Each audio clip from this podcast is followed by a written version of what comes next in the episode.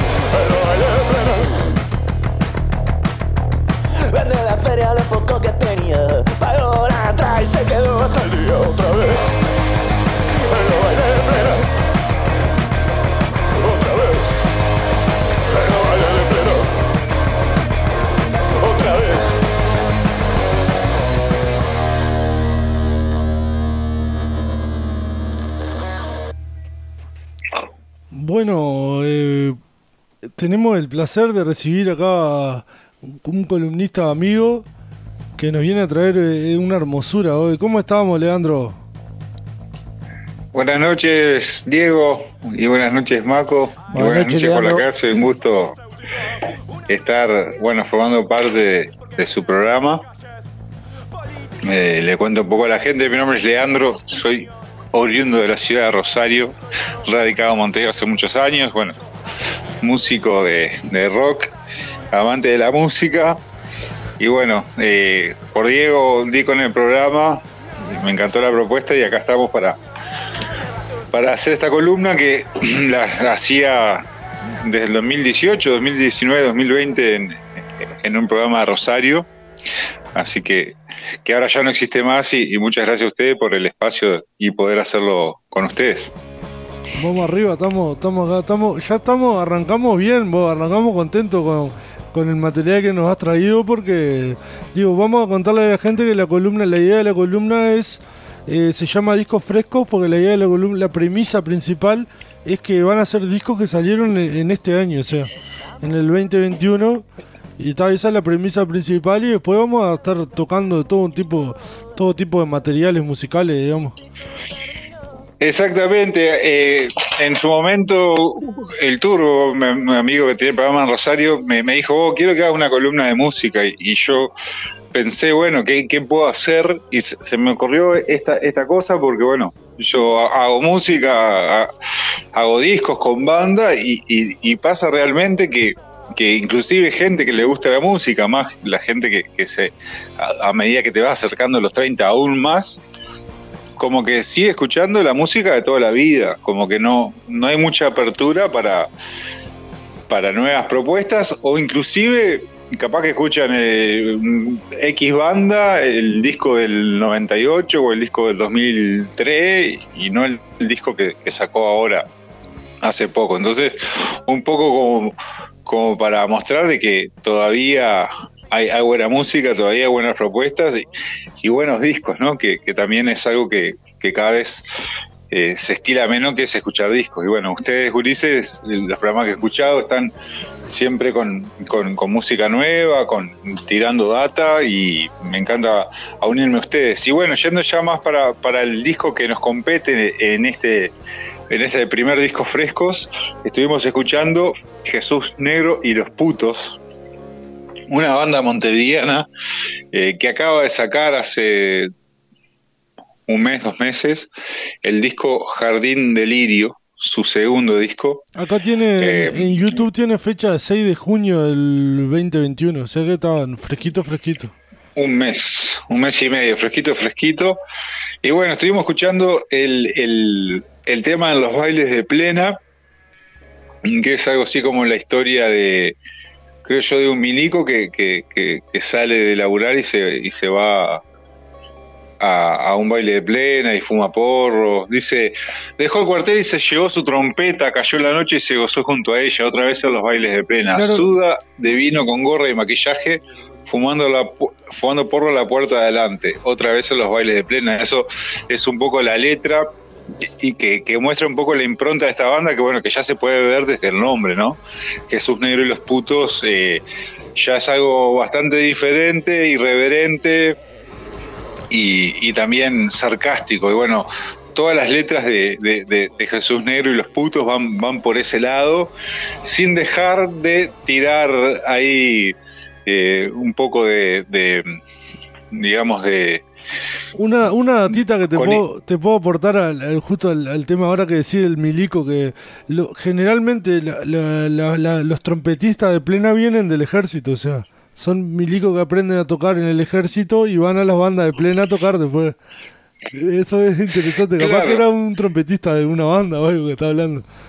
Es que, claro, justamente lo que quería decir, que, un poco me trabé, es que, que si bien las, las bandas son, eh, la, banda tiene estas letras que, que, parecen un poco como viajadas, no dejan de tener asidero en la realidad, no dejan de, estar basadas en hechos reales y ser parte del sarcasmo y, de crítica social que, que tiene la banda que aparte viene en un formato de, en cuanto al sonido de, banda punk que ya casi no hay, ¿no? De, un estilo de punk que, fue muy común en los 90, que... Claro, justo estábamos escuchando... Estábamos escuchando anteriormente los Pixies, tienen algo bastante parecido en esa cosa del, sonido roto, el sonido estridente y molesto, digamos. Claro, en cuanto, en cuanto a sonido y a recursos musicales, bueno, tiene un bajo machacante, eh, la bata punk, pero bueno, estamos hablando de, gente que viene, sí, de, un palo súper alternativo, de, bandas psicodélicas y, sumamente originales, entonces es, es un poco la mezcla de eso, de, en una entrevista que veía que decía, bueno, ¿cuáles son las, influencias? Bueno, dos minutos, flema, etcétera. Ese lado punk, pero también tiene el vuelo, digamos, de, del rock alternativo o indie, que, que bueno, que sobre todo eh, el, el, líder de esta banda, eh, Pavo Bianchi, eh, viene, viene haciendo esa música desde hace muchos años. Es, es una banda original en, muchos sentidos, ya como decíamos desde el nombre, pero ya el, hecho de, decir es una banda eh, es medio relativo. En realidad, eh, hoy de tarde está todo centrado. Hoy de tarde hablábamos, eh, con, nos cruzamos en la calle acá con mi compañero y cómo era que decía el tema de las canciones, Max, vos que... Sí, que no, no sé si considerar las canciones o, o o todo junto o parte de un todo. O sea, como un concepto. Exactamente. Algo como más conceptual, más. No sé. Totalmente, totalmente. Los dos discos son así, aparte son canciones súper rápidas y, letras cortas y discos cortos, o sea, es Otra cosa un vómito Perdón que te corte de vuelta. Otra cosa que me llamó la atención que nunca van para atrás las letras. Puede repetir el, el mismo párrafo, pero nunca va para atrás en la letra en la presentación que tienen en YouTube, digamos, es una ilustración con la letra. Y vos vas leyendo la letra y nunca va para atrás. O sea, sigue como está escrita y no tiene estribillo, no tiene, o sea, no tiene formato, si bien tiene, o sea, formato canción, no tiene formato canción como lo conocemos, digamos. Eso está bastante interesante. Totalmente, y lo que venía diciendo que también es algo también como, como un poco eh, una tendencia actual que, antes no había, que, esto de, bandas que en realidad son una persona. Por ejemplo, Temi Impala, me enteré hace poco, que es un pibe que graba todo. Y bueno, y acá pasa algo parecido, no, literalmente, obviamente que, cuando tocan en vivo no va a ser todo una persona, pero está todo centralizado bastante en, Paulino eh, Pau Bianchi, que, en realidad cuenta que el primer disco, Montebello Grama, que salió en el 2017, él, lo habían suspendido el laburo. Entonces estamos hablando de una persona muy creativa que compone todo el tiempo, tiene siempre 25.000 proyectos, y le habían echado el laburo, estaba así como con rabia, y lo que tenía eh, en ese momento para, para, para tocar era un bajo. Entonces como que todo partió en esa, en esa suspensión laboral de 11 días y con un bajo que bueno que le dio un poco también el, sonido machacante. Creo que este disco Jardín de Lirio es un poco más eh, ecléctico dentro del estilo marcado de la banda, abre un poco más a, a, otras, a otros sonidos. Eh, me llamó la atención, por ejemplo, la canción eh, La joven desaparecida del verano, Es muy parecido a Alucinaciones en Familia, que es la, banda, creo yo, me animo a decir, principal que tiene hoy eh, Bianchi. Tan centralizado está en la persona que si, si, ustedes van a, van a YouTube acá, los, los links de, de entrar al link de Instagram y es el, el, el Instagram de Paulino Records, que es como el sello que tiene el, el, este, este músico, digamos. Y Está todo bastante centralizado en él. En el, en el primer disco vienen los créditos de, de, de que de to- dice eh, batería, sorete, guitarra, la rubia, sí. que son amigos de ellos, la mayoría de, músicos de, las bandas de como Alucinaciones en Familia, hay gente de la vuelta, pero este segundo disco no dice nada, dice grabado, mezclado y masterizado por, por Bianchi, y mm, yo creo, me animo a decir de que haber grabado todos los instrumentos. Hago un paréntesis, quien no conoce Alucinaciones en Familia, mm, banda sumamente eh, recomendable.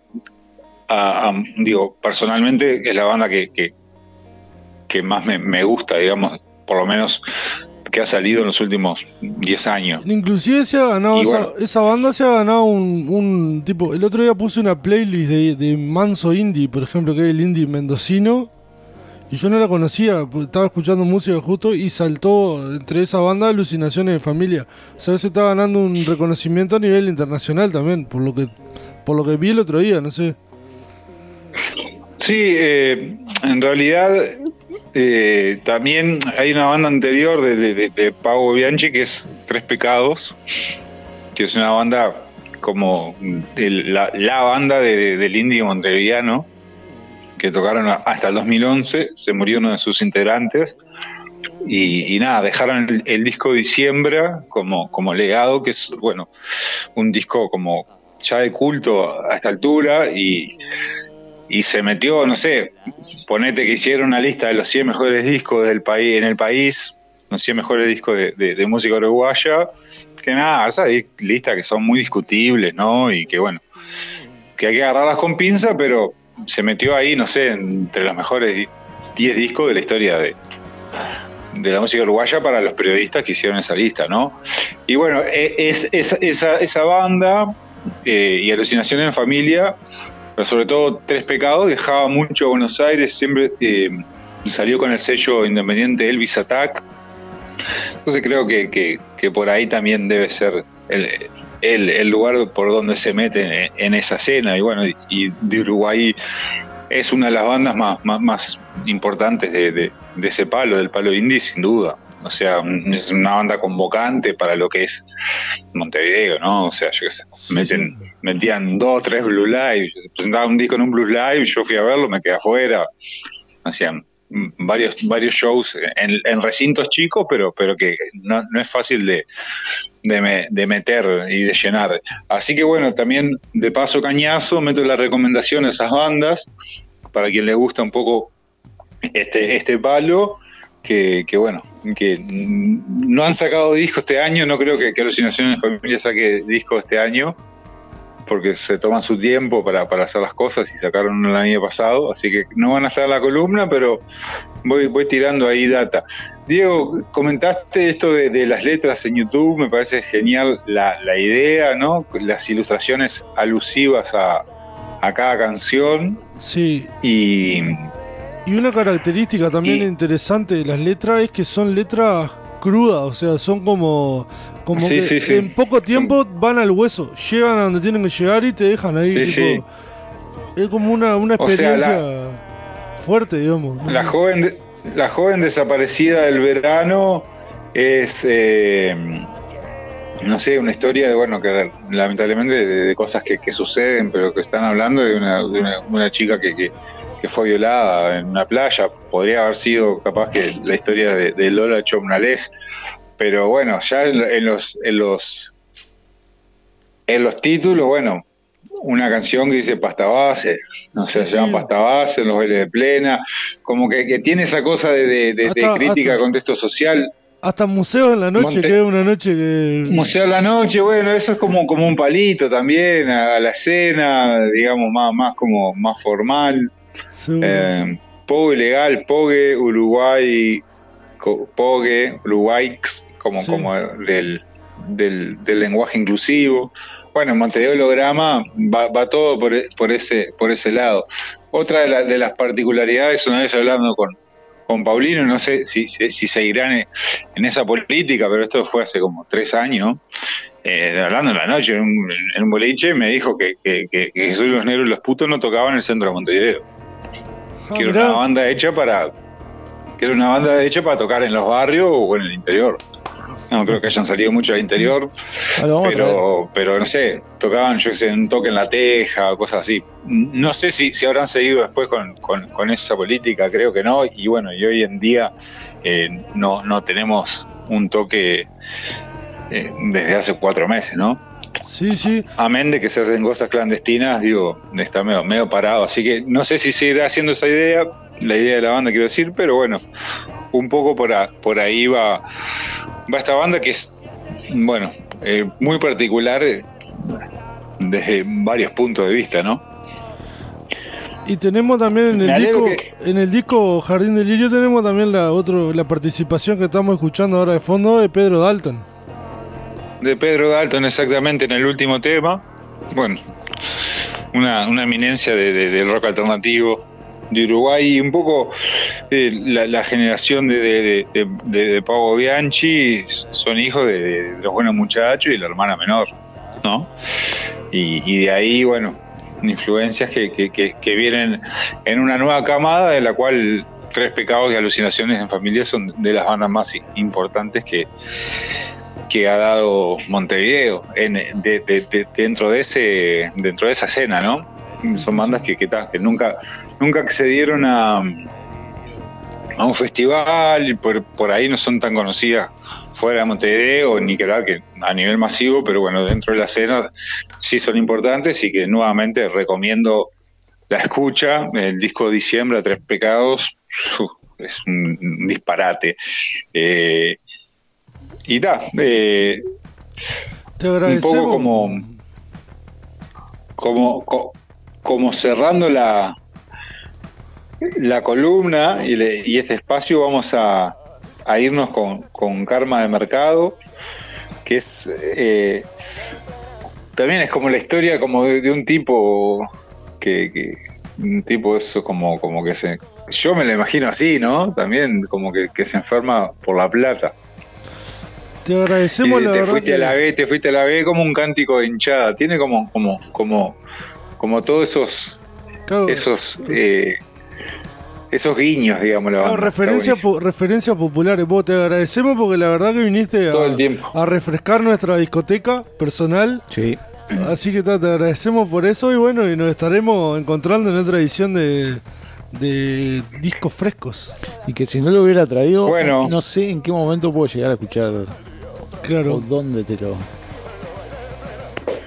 Así Creo que sí, creo que sí, porque eh, por suerte también, digamos, si bien tiene mucha culpa, creo yo, eh, esto de- del internet y de tener tanta música para escuchar que uno no sabe qué escuchar y termina escuchando lo de siempre. eh, de alguna manera los esto como es que le dicen los algoritmos te van tirando y, y quizás algún día se iban a cruzar como vos digo me contaste que te, te cruzaste con alucinación en familia pero bueno eh, ni que hablar que, que, que está buenísimo que, que en esta ocasión hayan llegado a esta banda por, por la columna. Sé que se recoparon, da más para hablar, así que capaz que, que se extienden en algún otro Hasta capaz de conseguir contacto para alguna notita o algo. Sí, eso sí, ni. Bueno, vamos con. Eso es, y- y- es un hecho. Muchas gracias, Lengua, por todo, la verdad, increíble. Cuando quiera nos vamos con, con Karma de Mercado. Karma de Mercado, de Viaje de Lirio, el último disco de Jesús Negro y los Putos. Le mando un abrazo grande a toda Juan Casi. Vamos arriba.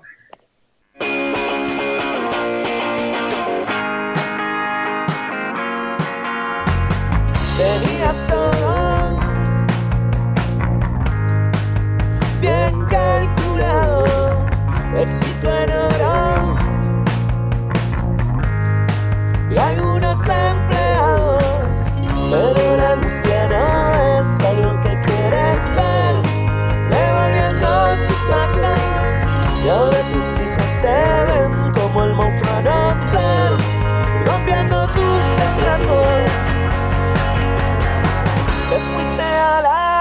Netflix